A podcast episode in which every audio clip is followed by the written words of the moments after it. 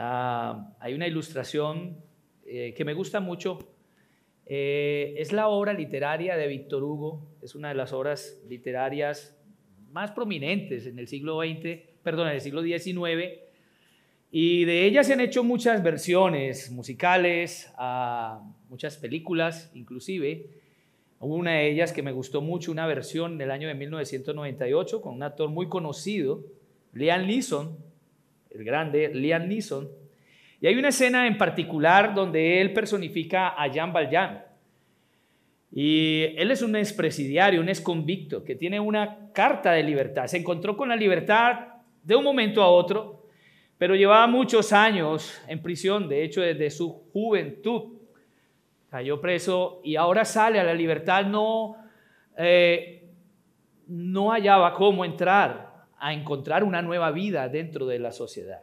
El temor, eh, el miedo, el odio, tal vez era lo que llenaba su corazón y en una noche fría encuentra una luz en una casa y toca allí la puerta y sale un obispo allí y le permite entrar, le ofrece alimento y le ofrece techo. Llama ya expresa que con una buena comida caliente y un buen descanso se levantaría en la mañana para ser un nuevo hombre. Pero en la noche, tal vez el cambio de dormir en una celda y ahora dormir en una cama muy cómoda lo hizo despertar. Y desafortunadamente sus pensamientos fueron embriagados por aquellas cubiertos de plata en los que le sirvieron aquella comida.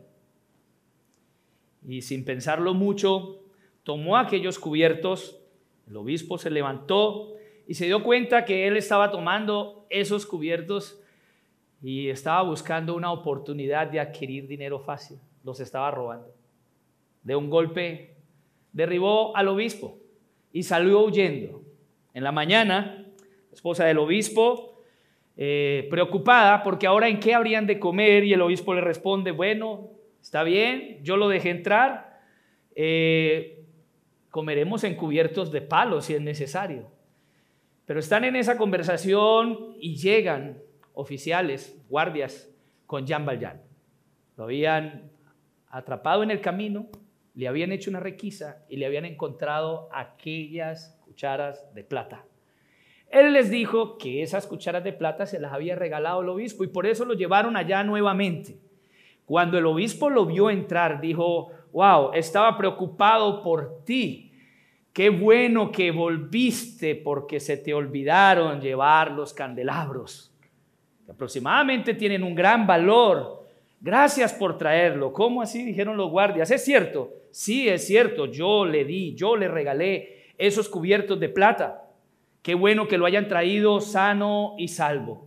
Jean Valjean rectificado, tal vez la sensación sería desmayarse ante eso. Absorto no sabía cómo comprender aquella situación el obispo se acerca una vez retirados los guardias a su oído y le susurra, con esta plata he comprado una nueva vida para ti.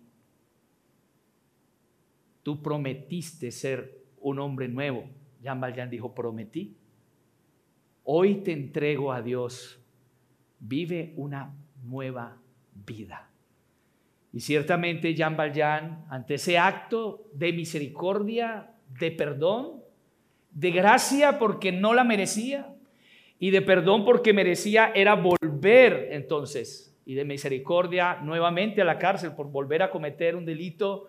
Ciertamente en la trama de la película y de la obra literaria su vida da un cambio radical. Él actúa consecuentemente a ese acto de gracia y de misericordia. Y si pensamos que un acto de esos puede movernos movernos internamente, hacernos pensar, hacernos reflexionar, tal vez emocionarnos, compungirnos por ver tal acto de misericordia desinteresado hacia alguien que ciertamente no merecía el más mínimo valor y respeto como persona, habiendo hecho el mal, recibió el bien. Así que los invito a que vayamos a Romanos capítulo 12 y veamos este texto para comprender a través de este texto mucho más de la riqueza insondable e inmensurable de la gracia y de la misericordia de Dios desplegada en todas las verdades del Evangelio que nosotros como creyentes tenemos estando en Cristo Jesús. Así que vamos a leer nuestro texto y yo creo que algunos se lo saben de memoria. Este texto muy conocido dice la versión Reina Valera, así que hermanos os ruego por las misericordias de Dios que presentéis vuestros cuerpos en sacrificio vivo, santo, agradable a Dios, que es vuestro culto racional. No os conforméis a este siglo, sino transformaos por medio de la renovación de vuestro entendimiento para que comprobéis cuál sea la buena voluntad de Dios, agradable y perfecta. Amén y amén. Señor, bendice tu palabra. Ciertamente, la carta a los romanos es una de las cartas ah, que atesoramos, que admiramos, que alabamos, que a través de la historia de la iglesia y aún de la historia de la reforma, los grandes teólogos a quienes Dios capacitó para entender, para comprender los pensamientos y la obra de Cristo, en esta carta encontraron la fe salvadora, la fe que los justifica, la fe que los salva por la mera gracia de Dios, la fe que trae el Evangelio de nuestro Señor Jesucristo. En esta carta el apóstol Pablo ciertamente se desborda en ampliar aquella iglesia que se encontraba en Roma, iglesia conformada por judíos y en su mayoría romanos, en una ciudad que era el imperio político y económico de la época, una ciudad liberal, una ciudad cosmopolita como muchas de nuestros días, una ciudad con muchos sincretismos, Ah, inundada de la filosofía de los griegos, pero ciertamente el mundo de la época y la sociedad del momento no difieren mucho de lo que es hoy en día, porque a la final el mundo ha seguido girando. Y esa carta que Pablo escribió para los romanos también nos habla a nosotros de lo que nosotros tenemos en Cristo y cómo estamos completos en Él y por esa gracia y esa misericordia nosotros tenemos una vida renovada. Pablo en esta carta no estaba solo. Y es por eso que podemos ver la profundidad de sus razonamientos y de su postura teológica. Ciertamente era la sabiduría del Dios vivo por medio del Espíritu Santo quien inspiró a Pablo a escribir estos sagrados textos que hoy tenemos nosotros como nuestra riqueza y patrimonio doctrinal y teológico, y donde podemos continuamente renovarnos en las verdades del Evangelio para comprender entonces así cuál es la buena voluntad de Dios agradable y perfecta. Quiero que veamos hoy este texto a la luz de tres puntos. Y el primero está implícito en la carta. Así que, hermanos, os ruego por las misericordias de Dios. Nuestro primer punto es la motivación para una vida renovada. ¿Cuál ha sido la motivación para una vida renovada? Nuestro segundo punto lo veremos en la sección B del versículo 1, que sencillamente podemos verla como la motivación de una vida renovada a un sacrificio perfecto y agradable a Dios.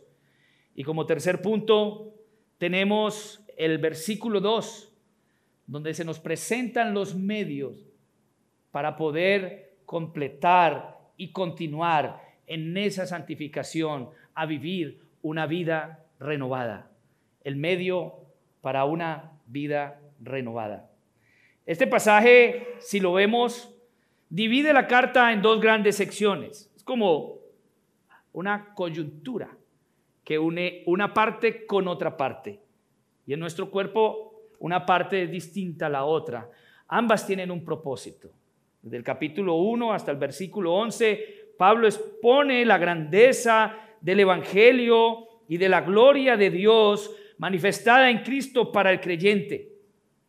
Pero ciertamente esa enseñanza, esa doctrina ha de tener una aplicación práctica.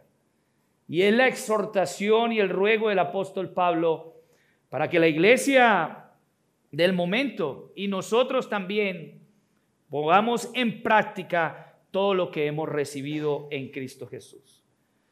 Es por eso que, así que hermanos, os ruego por las misericordias de Dios. Y cuando pensamos en las misericordias de Dios, que vemos en el pasaje cómo están en plural, nos habla de que cuántas son. La verdad son muchas las misericordias de Dios y nuevas son continuamente en nuestras vidas cada mañana. Las misericordias de Dios nos han rodeado durante toda nuestra vida y mucho antes, porque ya Dios en su pensamiento había predestinado que nosotros fuéramos alcanzados por esa gracia y por esa misericordia. No es aquí lo que vemos como el atributo de Dios, son sus bondades, sus misericordias, son muchas. Y es por eso que para poder entender lo que Pablo quiere comunicar y exhortar, animando, llamando con un ruego de urgencia a los creyentes de, los, de Romanos, a esa iglesia que estaba en Roma, eh, él está pensando en las misericordias de Dios. ¿Cuántas son esas misericordias? Y yo quiero que podamos ver a través de la carta a los romanos algunas de esas líneas que nos muestran las misericordias de Dios que tenemos en Cristo. Y el llamado también para que todo aquel que no esté en Cristo venga hoy, porque hoy es el día de salvación, hoy es el día aceptable, hoy es el día que el Señor ha hecho para que usted pueda ver las misericordias que hay en Cristo Jesús, porque ha sido Dios quien nos ha traído esta mañana a este lugar. Y si vemos el capítulo 1 en la carta a los romanos, en el versículo 16 podemos ver una de esas misericordias. Y Pablo dice, porque no me avergüenzo del Evangelio, porque es el poder de Dios para salvación a todo aquel que cree, al judío primeramente y también al griego. Nosotros tenemos en Cristo el Evangelio de nuestra salvación, que es el poder de Dios, porque solamente Dios tiene el poder para salvarnos. Porque no hay forma, no hay manera de que nosotros pudiéramos salvarnos a nosotros mismos. Estábamos muertos en delitos y pecados y esa es la condición de todos los hombres. El versículo 17 nos dice, porque en el Evangelio la justicia de Dios se revela por fe y para fe, como está escrito, mas el justo por la fe vivirá. Mas el justo por la fe vivirá.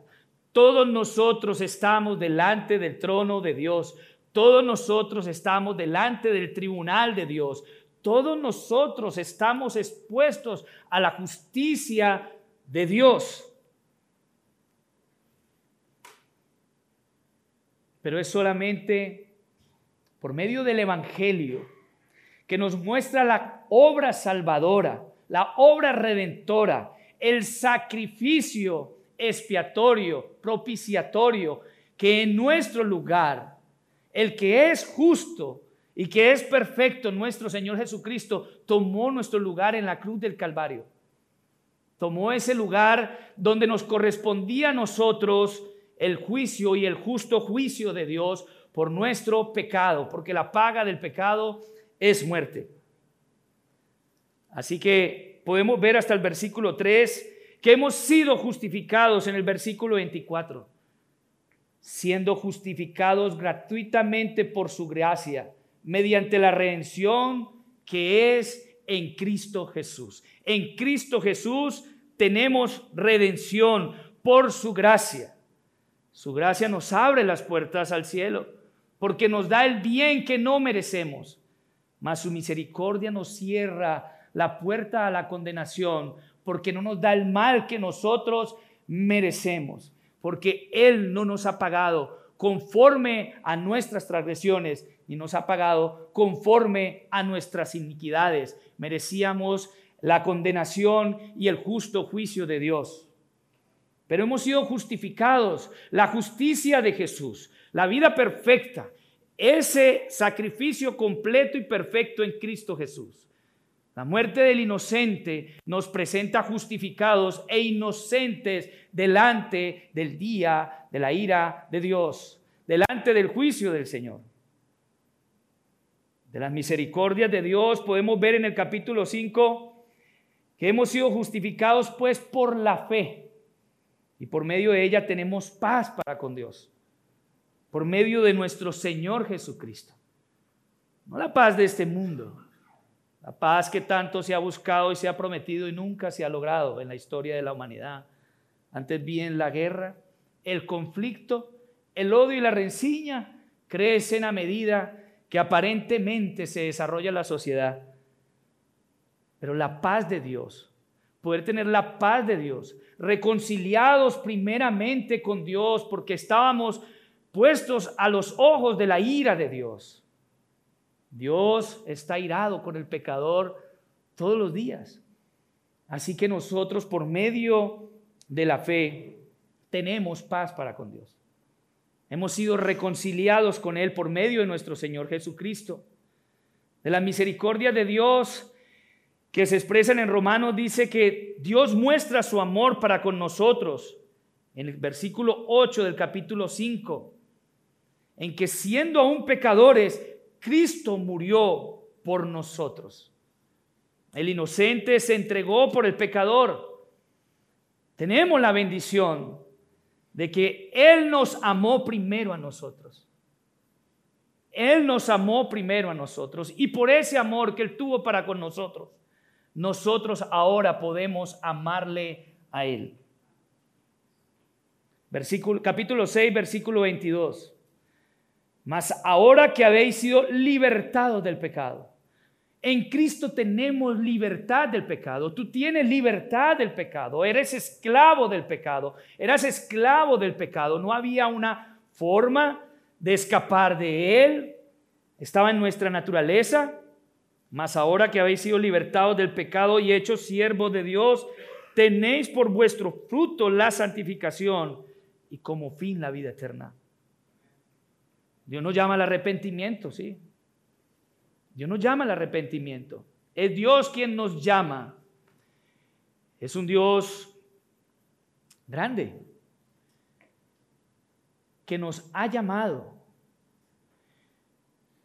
Tal vez si vemos la historia de la humanidad, la caída del hombre, el lugar en el que estamos ahora, el tiempo que medimos, para un Dios eterno, para un Dios todopoderoso, omnipotente, esto no es nada, no significa nada. Pero para nosotros podemos ver cuán grande camino ha tomado Dios para llegar a nosotros, para volvernos a reconciliar con Él, para libertarnos del pecado. Ese es el amor profundo de Dios por aquellos que Él ha escogido. Y ahora continúa, después de llamarnos y de cambiar nuestros afectos, las inclinaciones de nuestro corazón, la forma de ver nuestra vida. El Señor nos continúa santificando y tenemos ese presente, pero con esperanza hacia una vida eterna tenemos la esperanza de una vida eterna para estar entonces siempre con el Señor. Porque una vez más, la paga del pecado, versículo 23, es la muerte, mas la dádiva de Dios es vida eterna en Cristo Jesús, Señor nuestro. En Cristo estamos completos, en Cristo tenemos todo. Habría preguntarnos, ¿cuántos de los que estamos aquí creemos? Porque podemos creer que estamos en Cristo. Y tal vez no lo estemos. Tal vez aún estemos actuando en los viejos hábitos de nuestra religión, creyendo que por obras pudiéramos ser justificados. Tal vez estamos siguiendo un ritual pensando que eso es suficiente para ser justificados delante de Dios. En el versículo, en el capítulo 8, versículo 15, tenemos la bendición de la misericordia de Dios. Hermanos, hemos sido adoptados, pues no habéis recibido el espíritu de esclavitud para estar otra vez en temor, sino que habéis recibido el espíritu de adopción por el cual clamamos, Abba Padre, y tenemos la bendición de pertenecer a la familia de Dios y de ser llamados hijos de Dios. Dios es nuestro Padre. El Espíritu mismo da testimonio a nuestro espíritu de que somos hijos de Dios. Y si hijos también herederos, herederos de Dios y coherederos con Cristo, si es que padecemos juntamente con Él, para que juntamente con Él seamos glorificados, porque tenemos la esperanza de ser glorificados. Romanos 8:26. De igual manera el Espíritu nos ayuda en nuestra debilidad, pues qué hemos de pedir como conviene, no lo sabemos, pero el Espíritu mismo intercede por nosotros con gemidos indecibles. El Espíritu Santo de Dios intercede por nosotros. Lo tenemos de nuestro lado. Intercede a favor nuestro. No sabemos si pedir, pero Él, Él intercede por nosotros, porque Él escudriña nuestros corazones, sabe cuál es la intención del Espíritu, porque conforme a la voluntad de Dios, conforme a la voluntad de Dios, intercede por los santos. Cuán grande misericordia tenemos de tener este intercesor, el Espíritu de Dios. Hemos sido predestinados Versículo 30 del capítulo 8. Y a los que predestinó, a estos también llamó. A los que llamó, a estos también justificó. A los que justificó, a estos también glorificó. Y creemos que desde este lugar Dios continuamente nos está llamando. Nos está llamando hacia Él. Aún en ese camino de la santificación, Dios continúa llamando a nuestras vidas y a nuestros corazones para que podamos dar nuestras devociones a Él. Tenemos el amor de Dios, no los versículos que más ha tocado mi vida, es que Dios ha derramado, el amor de Dios ha sido derramado en nuestros corazones por el Espíritu Santo. Y eso definitivamente cambió nuestra manera de amar. De amar y corresponder a Dios. De amar y corresponder a nuestro prójimo. De amarnos los unos a los otros. Él derramó ese amor en nuestros corazones. Esa no era una capacidad de nosotros. Nuestro amor era bien egoísta y estaba basado entonces en la caída y en el pecado. Ahora bien, con ese amor, ¿qué nos va a separar del amor de, Cristo, tribulación o angustia o persecución o hambre o desnudez. Una de las cosas que vimos en esta, esta mañana en la escuela dominical fue la piedad y el contentamiento. Ciertamente nuestras vidas corrían insatisfechas, corrían sin propósito, sin sentido, de una forma popular, sin llenadero, sin satisfacción. Era alimentada la rueda de nuestro pecado por la flama de este mundo. Su esquema, sus apetitos y sus deseos. Ahora, aunque todo faltare, ¿qué nos podrá separar del amor de Dios que es en Cristo Jesús? Tiene la garantía de estar unido a Dios eternamente a través de ese vínculo perfecto, su amor, Pablo lo expresa de la siguiente manera en el versículo 38, por lo cual estoy seguro de que ni la muerte, ni la vida, ni ángeles, ni principado, ni potestad, ni lo presente, ni lo porvenir, ni lo alto, ni lo profundo, ni ninguna otra cosa creada nos podrá separar del amor de Dios que es en Cristo Jesús, Señor nuestro. Tenemos la misericordia soberana de Dios. No han sido nuestras particularidades, no había ningún atributo en nosotros. ¿Qué dice Romanos 9:15? Pues a Moisés dice, tendré misericordia del que yo tenga misericordia y me compadeceré del que yo me compadezca. Así que no depende del que quiere ni del que corre, sino de Dios que tiene misericordia. Eso me dice a mí que yo era cualquiera. No sé cuánta era la población demográfica en el tiempo de los romanos, pero sí sé que aproximadamente en la actualidad estamos llegando a los 8 mil millones de personas. Yo era cualquiera. Ahora sé lo que soy en Cristo, pero en un momento de mi vida caminaba siendo cualquiera. Porque no fue la elección de Dios por mis obras, por mis justicias, fue por la obra soberana de Dios. Él nos ha elegido y nos ha llamado y en Cristo Jesús ha renovado toda nuestra vida. Versículo 18, de manera de que quien quiere tiene misericordia y al que quiere endurecer, endurece. Romanos capítulo 10, porque el fin de la ley es Cristo para justicia a todo aquel que cree.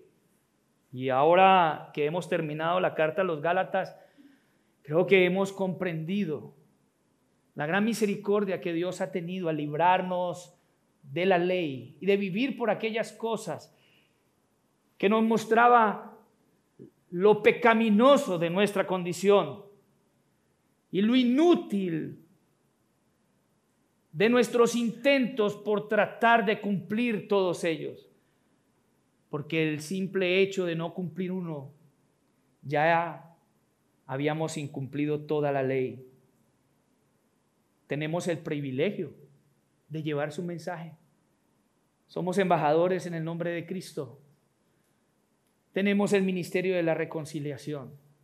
Tenemos el privilegio de predicar el poder de Dios, el evangelio de nuestro Señor Jesucristo y las verdades de la obra de Cristo. ¿Cómo predicarán si no fueren enviados? ¿Cómo está escrito cuán hermosos son los pies de los que anuncian la paz, de los que anuncian las buenas nuevas? Nuestra vida tiene propósito y sentido en Dios. Tiene principio y tiene destino eterno. Mas no todos obedecieron al Evangelio, pues Isaías dice, Señor, ¿quién ha creído a nuestro anuncio? Y ahí vemos entre líneas en la carta de los romanos muchas de esas misericordias, de esas que habla Pablo en el capítulo 12. Así que viendo todas esas misericordias, el apóstol Pablo no le queda más que adorar, expresar la grandeza de la obra de Dios el Padre en Cristo Jesús. Y lo dice de la siguiente manera.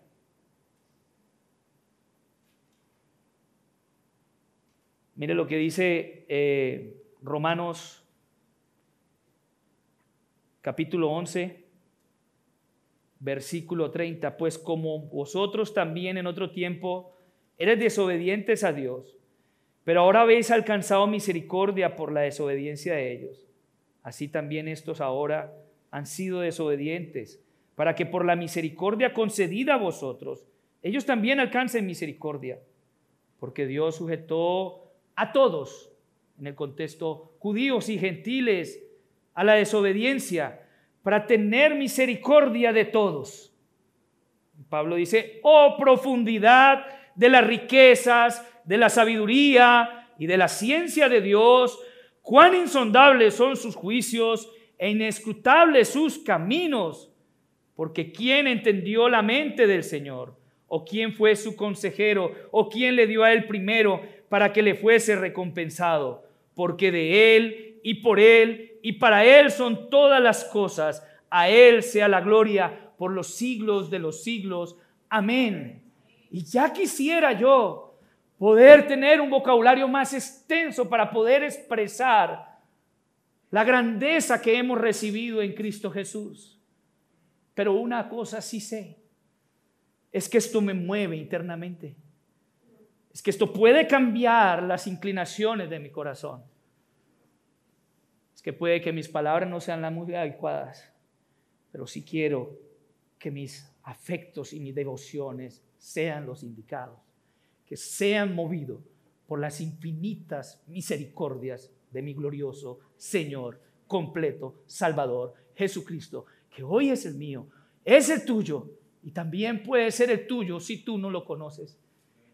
Y si no estás en Cristo, porque en Él lo tenemos absolutamente todo. ¿Qué pudiéramos necesitar fuera de Él? ¿Qué no hemos encontrado en Él? Pablo dice así que hermanos, os ruego por esas misericordias que he expuesto anteriormente, que presentéis vuestros cuerpos en sacrificio vivo, santo, agradable a Dios, que es vuestro culto racional. Hemos sido expuestos al Evangelio. No, hoy hay un cúmulo de verdad en nuestras mentes y en nuestros corazones. Cada domingo, no sé, cada material que se comparte. ¿Cómo estamos respondiendo? ¿Cómo estamos respondiendo a ese entendimiento al cual Dios está tratando de llegar cada vez que Él se expone? ¿Cómo eso está cambiando? Eso, ese concepto de la misericordia de Dios que nos debe llevar entonces a presentar nuestros cuerpos. Y ese es nuestro segundo punto el día de hoy. ¿Cuál es el sacrificio? ¿Cuál es la ofrenda? Pablo les dice, les ruego.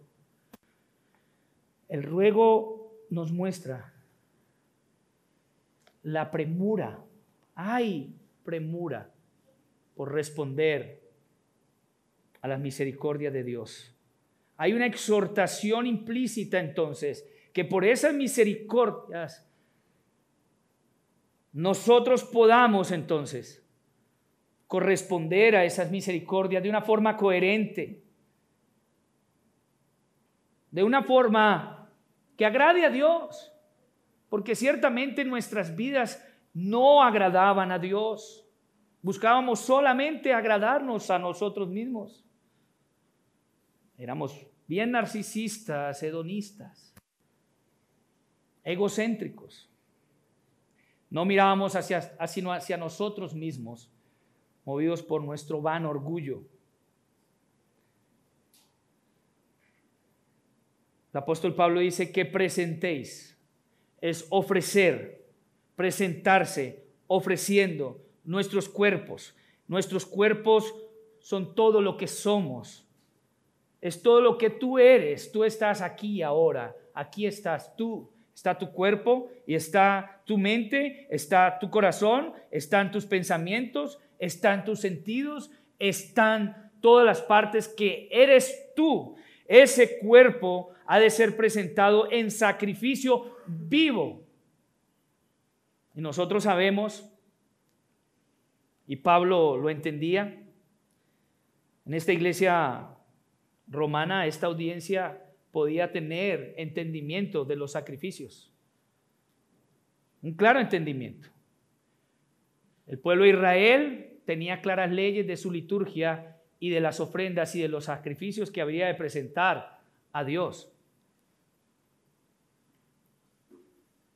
Había muchos tipos de sacrificios que se ofrecían, pero esos sacrificios eran conforme entonces al deseo y la voluntad de Dios. No era cualquier sacrificio, era Dios quien nos demandaba.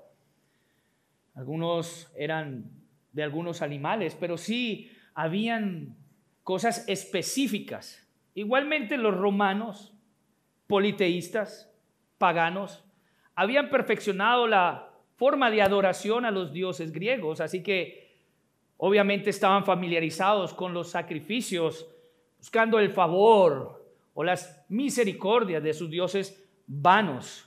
Ídolos muertos no son el Dios vivo. Igualmente, los judíos podían entender lo que significaba presentar un sacrificio. Un cordero tenía que ser sin mancha, tenía que ser de cierta edad, inclusive tenía que ser de cierto género, tenía que morir de una forma específica y tenía un propósito específico. Por lo general, como ya lo vimos, la paga del pecado es muerte, hermanos.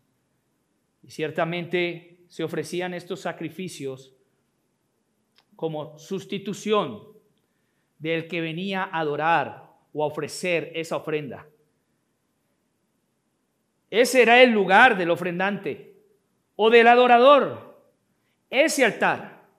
Él debería estar ahí, pero esa muerte, esa muerte tomaba su lugar para que él pudiera ser perdonado y continuar con su vida. El punto era que la frecuencia de estos sacrificios era algo exhausto. El sumo sacerdote a la hora de ofrecer los sacrificios ni podía sudar. Los demás sacerdotes, que eran particularmente de la tribu de Leví, por lo general tenían mucho trabajo. Tenían que preparar la leña, tenían que traer el agua para el lavaco, tenían que traer los sacrificios, degollar este, limpiar este, hacer esto, correr de aquí para allá. Esta ropa no es para esto, esta ropa no es para lo otro. Y con todo y eso,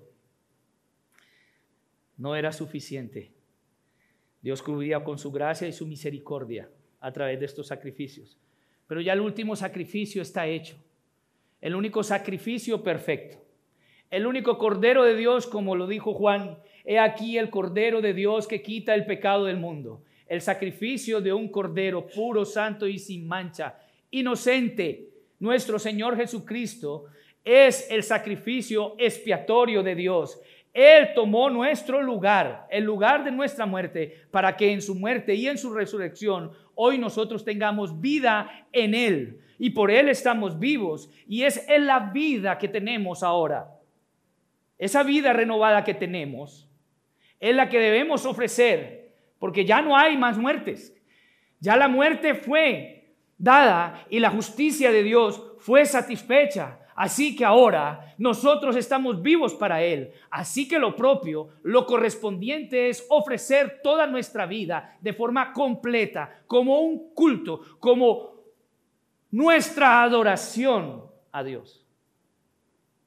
Y no es la adoración de decir yo voy a ir a adorar a la iglesia. Esta es la continuación de toda tu adoración. Y aquí adoramos. Pero es la continuación de toda nuestra adoración en todo lo que somos, en todo lo que tenemos, todos los días de nuestra vida, diariamente. Muchas veces vemos aquí, en este título, o la perícopa que tiene el capítulo 12, deberes cristianos. Y no, nosotros no tenemos deberes, no tenemos obligaciones. Suena extraño. Tenemos devociones a Dios. Tenemos devociones movidos por el entendimiento del grande amor de Jesucristo y del sacrificio expiatorio de nuestro Señor. Son nuestras devociones a Dios. Si no hay esas devociones, no hay ofrenda, no hay sacrificio. No es algo que tú pienses que le estás dando a Dios. Es una devoción y es una rendición de todo nuestro corazón a Dios. Que a fin de cuentas, bien lo dijo nuestro Señor, nuestro Maestro, el mismo que entregó su vida por ti y por mí. Amarás al Señor tu Dios con todo tu corazón, con toda tu alma, con toda tu mente y con todas tus fuerzas. Pegándole a Romanos, porque es vuestro culto racional, porque es tu adoración racional lógica, entendible, comprensible. Se debe entender así.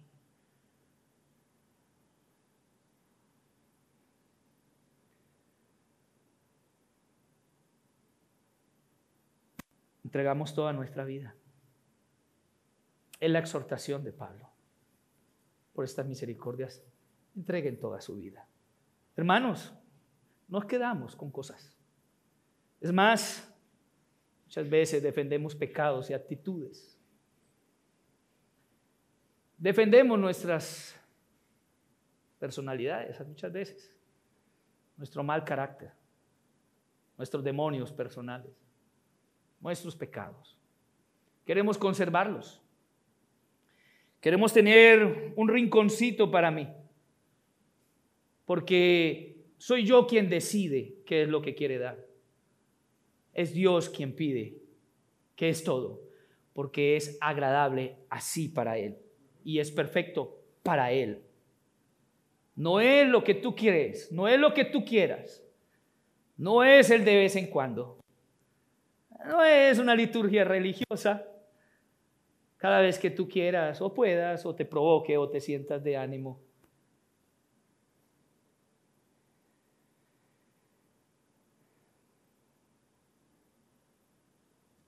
Nuestro tercer punto, por consiguiente, la segunda exhortación de Pablo es a no conformarnos a este siglo. Y lo más seguro, amados hermanos, es que sí, sí estamos muy conformados muchas veces. El mundo, como lo dije anteriormente, ha seguido girando con su rueda, ha seguido girando con su esquema, con sus posturas, con sus posiciones de lo que es y lo que no es, con su rechazo a Dios, con el estímulo, apelando diariamente, de forma incesante, a nuestros apetitos. Porque aún hay ese rezago vástago que queda del pecado. Pero es rindiéndolo todo al Señor. No nos conformamos a este siglo. Pablo dice que hay que hacer dos cosas. Una es no os conforméis no se conformen a este siglo, a este mundo, dice otra traducción. Como vimos anteriormente, el mundo no era el bosque, los ríos, la playa. Yo vivo en el mejor mundo, en Santa Marta la Bella. No, es el mundo y su sistema de cosas, su criterio de valores, que muchas veces absorben nuestra energía y nuestros tiempos. que nos nublan la vista y por instantes que pueden prolongarse por años. Es posible que veamos ciegamente la gloria de nuestro Señor Jesucristo. Es leer la Biblia, la que nos revela a nuestro Señor. Es tiempo, es energía, requiere compromiso, requiere dedicación. Pero a veces el tiempo se nos va y el mundo nos gobierna desde el bolsillo. Aquí nos habla todos los días, aquí nos proyecta todos los días, aquí nos consume el tiempo, aquí nos consume energías, aquí nos consume nuestras devociones que han de corresponder a la obra de Cristo en nuestras vidas. Pero Dios nos instruye, Dios nos guía a que no nos conformemos a este siglo, sino por ende, de la misma forma, presentando voluntariamente nuestras mentes para ser transformados por medio de la renovación de nuestro entendimiento y de nuestra comprensión de la obra de Cristo más comprendo a Cristo, más afectos hay hacia Él. Más comprendo a Cristo, más lo miro a Él, más me acerco a ser como Él. ¿Qué miramos constantemente? ¿Hacia dónde se inclina nuestro corazón? ¿Qué ídolos hay en nuestro corazón que debemos quitar y no son ídolos de metal, de madera o de bronce, como decía un cántico? sino son ídolos espirituales, cosas que nos impiden buscar muchas veces el progreso del Evangelio, porque este mundo parece que nos inclina la balanza hacia buscar todas las metas y propósitos que Él nos propone. Pero yo estoy seguro que Dios tiene metas y propósitos, objetivos para con nosotros. Y es claro que el objetivo es es por mí y eres para mí. Porque no somos nuestros. Es lo que Pablo dijo, no sois vuestros. ¿Acaso no sabéis que el Espíritu de que Dios ha puesto en vosotros os anhela celosamente? Así que necesitamos entonces el poder renovador de las Escrituras con la ayuda pronta del Espíritu Santo. Pero necesitamos entonces permitir que eso sea así. Porque la presentación de nuestras vidas no fue un evento pasado. No fue en el año X o en el mes X cuando Dios te llamó al arrepentimiento. Porque de seguro te acuerdas la forma y manera como quisiste entregarte a Él, conocerle a Él, saber más de Él. Pero muchas veces algo pasó en el camino. ¿Qué ha pasado en el camino? ¿Por qué ese fervor que ardía en nuestros corazones tal vez hoy ya no esté en algunos de nosotros? Tal vez te has enfriado, te has desanimado.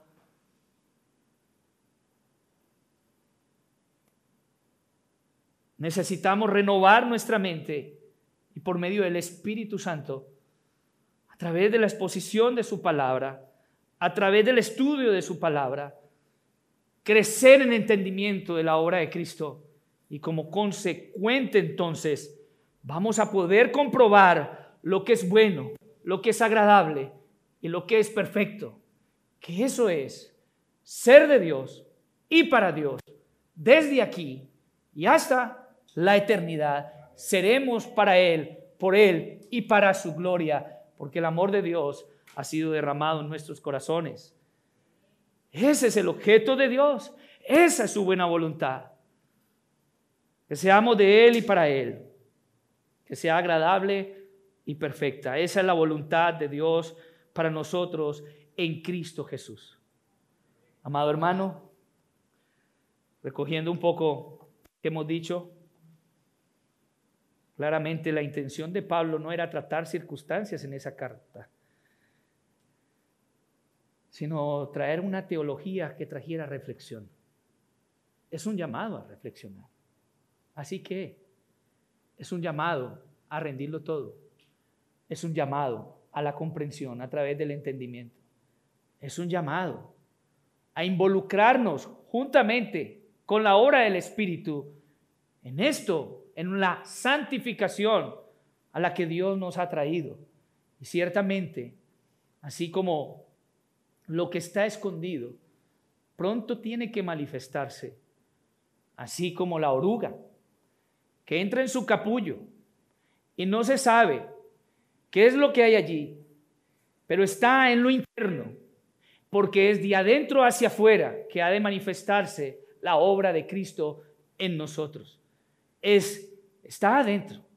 Hay que permitir que la obra de Cristo en nosotros, espiritual, salga a la luz, se manifieste. Y es por ese medio que el Señor nos da. Renovemos nuestra mente, renovemos nuestra vida, no como un evento, es un llamado continuo, cotidiano, diario, comprometido, deliberado, porque ciertamente el Señor habla en nuestros corazones. ¿Cómo nosotros respondemos al llamado del Señor? Vamos a orar. Y vamos a agradecer a Dios por la obra de Cristo en nuestras vidas, por el poder del Evangelio que pudo rescatarnos de nuestra vana manera de vivir, la cual heredamos de nuestros padres. Que podamos renovar nuestras mentes y nuestros corazones a la comprensión de la buena voluntad de Dios, agradable y perfecta, en su palabra y por la ayuda del Espíritu Santo. Padre, yo te doy gracias, Señor doy gracias por tu infinita misericordia para conmigo. Gracias, Señor, por perdonarme, por limpiarme, por lavarme. Gracias, Señor, porque tu perfecta voluntad se haga evidente en todos y cada uno de nosotros. Padre, que podamos reflexionar y comprender todo lo que tú has hecho por nosotros en Cristo. Y que no, Señor, no lo cambiemos ni lo descuidemos, ni lo comparemos, ni lo midamos con el plato de lentejas de este sistema de cosas, Señor. Cautiva todos nuestros afectos, que podamos ser más como tú, que podamos ser conformados a la imagen de tu Hijo Jesucristo, quien se entregó completa y totalmente. Ayúdanos a ver ese ejemplo y poder entregarnos de una forma total y completa, Padre, ahora que estamos vivos, Señor. Porque el mundo pasa y sus deseos, pero el que hace tu voluntad, Dios mío, permanece para siempre. Ayuda a tu pueblo, ayuda a tu iglesia, ayuda a tu iglesia local, ayuda a todo tu pueblo en todo lugar, Dios mío. Gracias por todo esto, porque podemos pedirlo en Cristo Jesús. Amén. Amén. Dios le bendiga.